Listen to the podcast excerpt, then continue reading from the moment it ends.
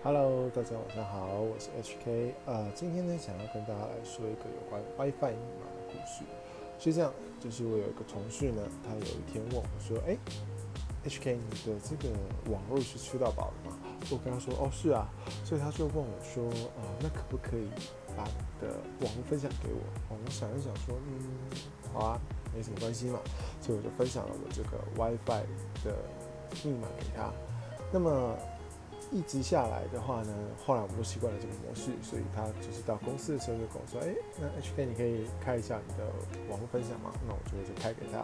结果呢，有一天呢，我发现就是说，哦，他有在听这个 Spotify，然后刚好有一首 Spotify 独家的歌曲。那因为我自己是用 KKBOX，我没有 Spotify，我就问他说：“哎，好像有一个 Spotify 的歌是独家的，好像我想要听一下，你方不方便？”借我一下你的 Spotify 账号，如果我觉得很 OK 的话，那我可能 maybe 再考虑借，就是开始也订阅这个 Spotify 的服务。结果他想一想就说，呃，可是这个 Spotify 的钱是我在付的，所以我不方便分享给你我的 Spotify 的账号跟密码。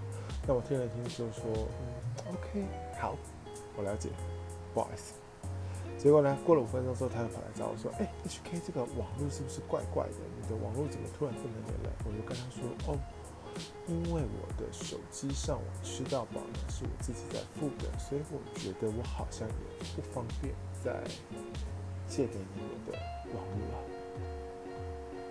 OK，这个其实不是我的故事啊，是我最近在这个 IG 上面看到很多人在分享这个文章，所以也跟大家分享一下。所以，不管是友谊，或者是人跟人的相处，我觉得我们还是要互动。这个故事我看了之后，其实觉得蛮有感觉的，所以也分享给大家。那希望大家可以多多珍惜自己身边的人。